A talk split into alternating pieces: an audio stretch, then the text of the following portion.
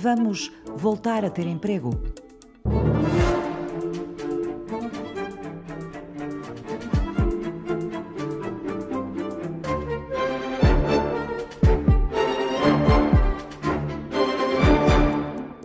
nós não vamos ter nos próximos tempos a mesma quantidade de trabalho neste modelo económico. Raquel Varela é investigadora em História do Trabalho no Instituto de História Contemporânea da Universidade Nova de Lisboa. A Organização Internacional do Trabalho calcula que nós não só já estamos em cima de um desemprego galopante a nível mundial, como eh, ele vai crescer nos próximos meses, até eventualmente anos.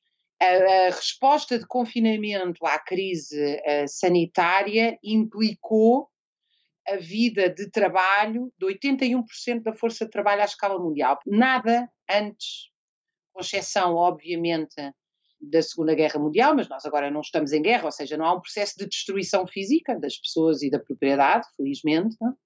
mas Tirando esse caso, nós nunca tínhamos visto nada semelhante. Pensa-se que 200 milhões de trabalhadores estarão uh, numa situação de desemprego.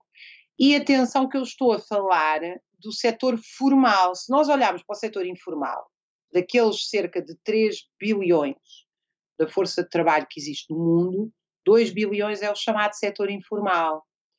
São trabalhadores no sul global, na Índia, no Brasil, nesses setores a situação é completamente devastadora, porque são países onde não sequer foram erguidos sistemas de saúde robustos, onde haja direitos laborais. A Organização Internacional do Trabalho estima que a camada mais afetada uh, do ponto de vista da redução de rendimentos vai ser uh, uma camada média de trabalhadores. A produção clássica, por exemplo, a produção automóvel foi altamente afetada, turismo restauração, uh, os funcionários públicos, os trabalhadores de transporte e logística que ainda mantinham salários médios na ordem dos mil euros. É para estes setores que se vai voltar a fúria da austeridade, infelizmente. Já para não falar na questão das pensões e da segurança social, que obviamente vai ser dramaticamente afetada, porque muitos dos países usaram, o nosso usou massivamente, o layoff que é pago 70% pela segurança social. Não é possível ter estas políticas, ainda por cima num país muito dependente, sem uh, penalizar quem mais trabalha, o que é profundamente injusto.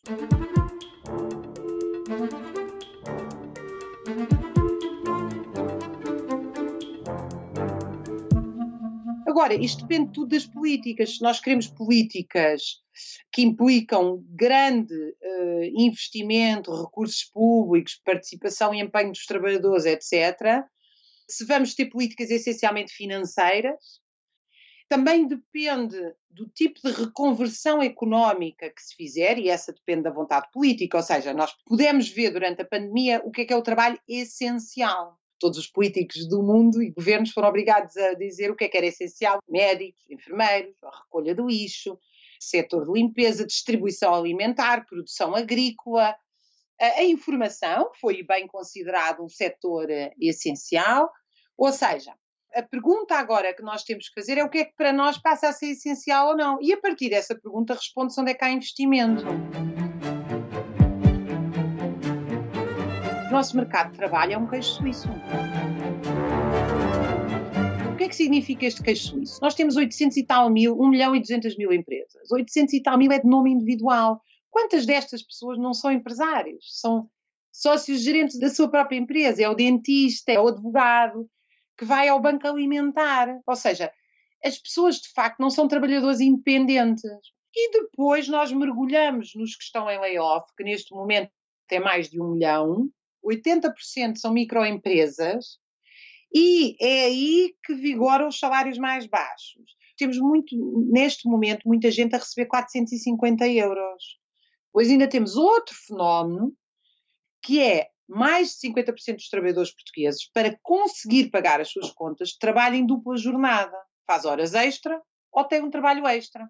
E muitas destas pessoas, aliás, entraram em colapso com a situação do Covid, embora elas nem sequer apareçam na economia. Porquê?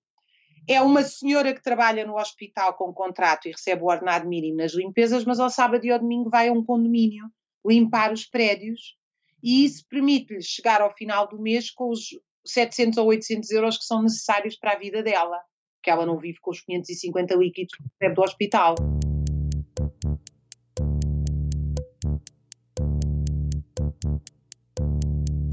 Agora o que se está a decidir realmente é quem é que vai pagar a fatura, não é?